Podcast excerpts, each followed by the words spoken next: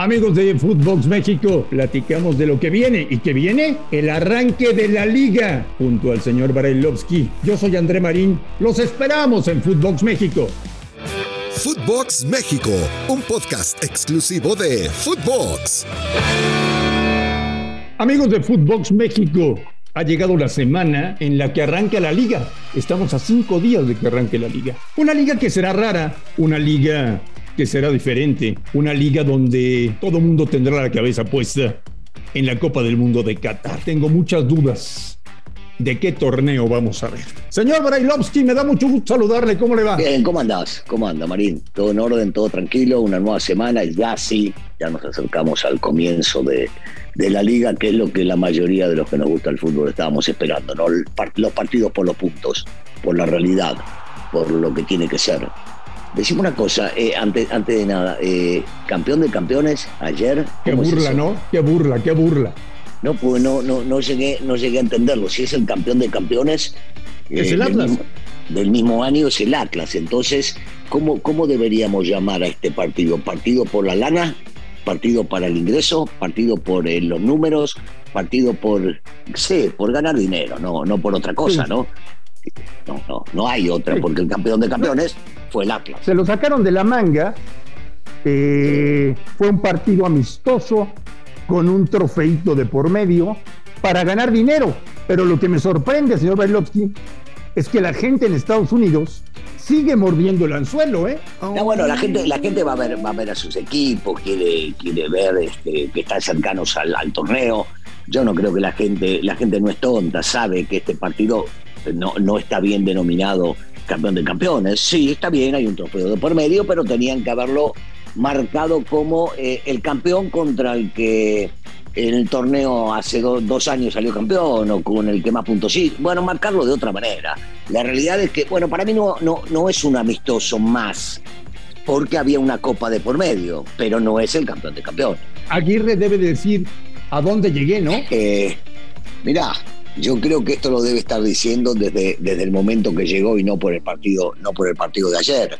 Eh, lo escuchaba atentamente, posterior al partido, entendiendo que dicen, o por lo menos le dijeron a él, que sí le van a traer contrataciones, que sí se van a llegar a hacer algunas incorporaciones. Bueno, habrá que ver si lo que le dicen es cierto y se van a traer algunas incorporaciones de las que él ha pedido.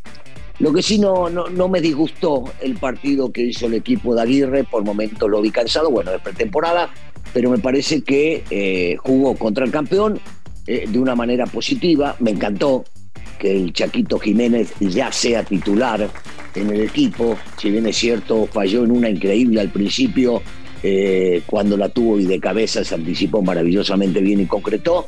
Le vi, le vi algunas cosas, le vi algunas cosas positivas. Este equipo con los futbolistas que esté estando con Aguirre va a ser un equipo que, va a meter, que va, que va a luchar, que va a pelear absolutamente todo. Ayer, por ejemplo, Cruz Azul hizo más de lo que tú te imaginabas. Posiblemente, más que nada por lo que te decía, ¿no?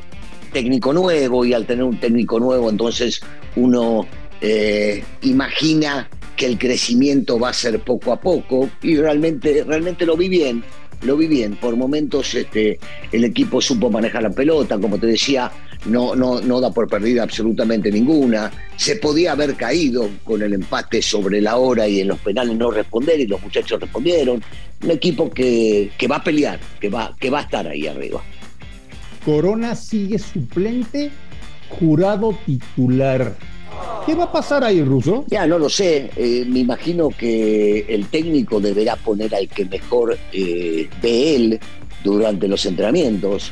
Eh, parecería por, por la disputa que se olvida del pasado, inclusive reciente. Estoy hablando de Corona con lo gran portero que es y que perdió la titularidad por una lesión, pero bueno, es una decisión del técnico y tendrá que ver quién, quién está mejor, salvo, cosa que no creo, le digan, mira, vamos a apostar al futuro y no al, al pasado y posible presente de corto tiempo. Pero, pero me parece que eh, pasa más conociendo la trayectoria ¿no? de Aguirre por un tema de convicción de quién esté mejor. Te puedo hacer varias preguntas. Las sé siempre, Marina, así que dale, ¿para qué preguntas? No, estas son nuevas.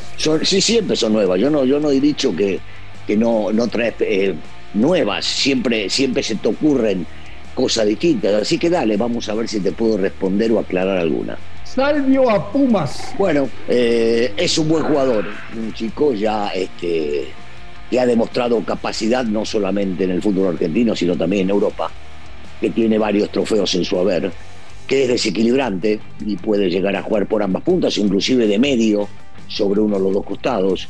Eh, yo creo que es una, en principio, una buena incorporación. Un Salio que venía de una de un desgarro, reapareció en el último partido contra Unión, que tiene buenas condiciones, que Boca lo deja ir porque no llegó a un acuerdo, porque es una ridiculez lo que hace en el fútbol argentino a veces con pagar a un dólar cuando el dólar sabemos que es otro, y se le vencía el contrato, me parece que ahí sí tuvo seguramente mucho que ver el aporte del Lini siendo su paisano para convencerlo de venir acá. El paraguayo González, centro delantero del Toluca. Sensacional, sensacional. Eh, lo de Carlos González es bueno desde que jugó en Necaxa, de lo maravilloso que le fue en Pumas. Eh, no tuvo muchas oportunidades para jugar en Tigres y demostrar la gran capacidad que tiene. Eh, y me parece que Nacho acierta con su contratación, porque recordemos que Carlos González ha jugado de centro delantero metido en el área, como también viniendo del lado izquierdo hacia el centro, lo hacía tanto en Necaxa como, como su, último, eh, su última época en Pumas y me parece que es una gran incorporación que le va a dar mucho a Toluca. ¿Toluca va a estar a la altura de las expectativas o no? Yo espero que sí. Yo espero que sí, porque Nacho es un gran técnico, por más que no le haya ido mal últimamente en España y en, en el torneo que le tocó dirigir en, el fútbol mexicano, pero tiene gran capacidad y si los jugadores se enganchan y entienden, yo creo que, que va a ser candidato a este equipo. ¿Atlas tricampeón o es una locura? Ya para tu putada, ya, ya subo. No, locura no es. Locura no es, porque el equipo sigue con la misma idea futbolística, eh, comprometido, inclusive lo vimos el día de ayer, Vos fijate que Coca sigue resolviendo las cosas de la manera que él cree que son las oportunas para su equipo. Hemos visto nuevamente a Reyes jugando sobre el sector derecho del medio para adelante. Eh, Abella sigue siendo indiscutido el lado derecho y lo termina poniendo a Barbosa como carrilero por izquierda. Lástima, lástima lo de este chico, ¿no? Porque eh, había andado muy bien hasta que se lesionó, se pintaba o se hablaba inclusive de la selección y, tuvo esta lesión también. Entonces me parece, me parece que eh, el Atlas va a ser otro candidato. El Atlas va a ser otro candidato. ¿Los regios, Ruso? Van a seguir peleando. Los regios son regios, son equipos importantes, son equipos que siempre se arman, por más que hasta el momento no hemos visto incorporaciones en Tigres para pelear por los títulos. Y, no me cabe la menor duda de que, de que van a estar, van a estar ahí peleando por, eh, por cosas importantes. Bueno, dependiendo también lo que hagan los demás que, que trajeron buenos refuerzos. Eh, no se puede dejar de lado, te decía recién al Atlas, el América va a ser candidato, Toluca va a ser candidato, yo creo que, Pumas con estos refuerzos y en una de esas, eh, si, si, enganchan enseguida va a ser un firme candidato también al título, así que habrá, habrá que ver, habrá que ver cómo funcionan, pero los regios van a pelear. ¿Y las Chivas? Bueno, descenso no hay, Marín. No, no hay. Ya no hay. O, no hay, no hay. Entonces no creo que tengan ese inconveniente. Eh, va a ser un equipo que va a estar en la pelea para, para los puestos este, que no son los primeros cuatro. Para los puestos de calificación, en una de esas hasta se podría hablar de, los primeros del, 5 al 8, pero bueno, habrá que ver, habrá que ver cómo, cómo avanzan, cómo encaran, cómo arranca el torneo y, y, y importante, saber si va a seguir o no va a seguir el técnico dependiendo de los resultados. Tendría que ser ya el último torneo de Peláez? Pero lo venimos diciendo siempre. No sé, no sé, no sé cómo se manejan las cosas ahí internamente. No sé cuál es eh, la fórmula que tiene este personaje para convencer a los directivos. No lo sé, porque dice una cosa, después hacen otra, después declara una cosa, termina haciendo otra, después el técnico se queda para siempre y no se queda, qué sé yo, no, no, no sé. En realidad desconozco cómo se manejan ahí, ¿eh? Desconozco, desconozco, no sé. No sé si, debería no estar y traer a alguien, para mi gusto, como lo he dicho siempre, alguien que tenga las raíces de la institución, sí, por supuesto, pero bueno. Se fue Bricio. El arbitraje mexicano está en uno de los peores momentos de su historia, si no es que en el peor momento de su historia. Llega Archundia, un tipo al que yo he considerado toda mi vida un personaje tibio, tibio.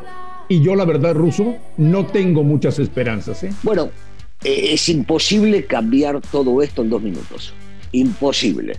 Eh, Bricio no es el culpable de todo. Si bien Bricio quería defender al gremio y lo defendía a rajatabla, a veces, muchas veces equivocadamente con las, las declaraciones que hacía los días lunes pero, o los martes, pero me parece que eh, puede venir, trabajar, habrá que ver cómo lo dejan trabajar en este caso y cómo puede llegar a hacer las cosas, pero, pero no trae una varita mágica para cambiarle la cabeza al arbitraje y al VAR. Así que habrá que ver eh, si con el tiempo podemos llegar a ver algo distinto. Vamos a escuchar en las primeras jornadas pretextos y más pretextos y que si la pretemporada y que si nos faltan jugadores y que si nos falta adaptación y que espérenme hasta la jornada 8. ¿Vamos a escuchar todo eso, Ruso? Sí, sí, de algunos sí, de algunos lo vamos a escuchar seguro.